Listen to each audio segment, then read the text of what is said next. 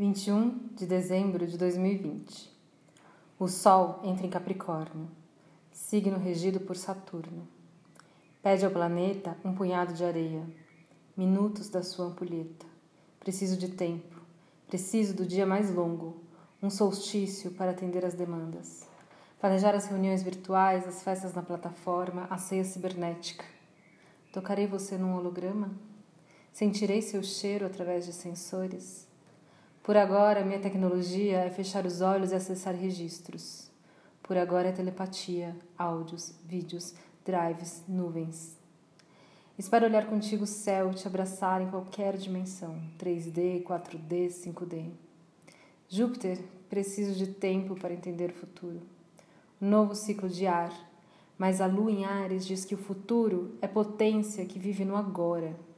Então, que possamos escolher a melhor direção, que o ar nos permita desburocratizar, encontrar novas formas de organização coletiva, subversão com ética e não subversão da ética, que haja desobediência civil para que não sejam desobedecidos os termos que garantem direitos, para que não seja rasgada a Constituição.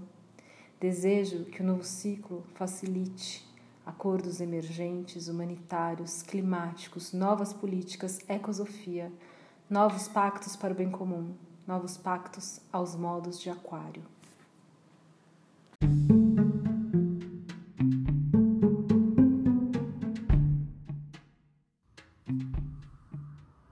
Olá, meu nome é Faituza e este é um espaço de astrologia.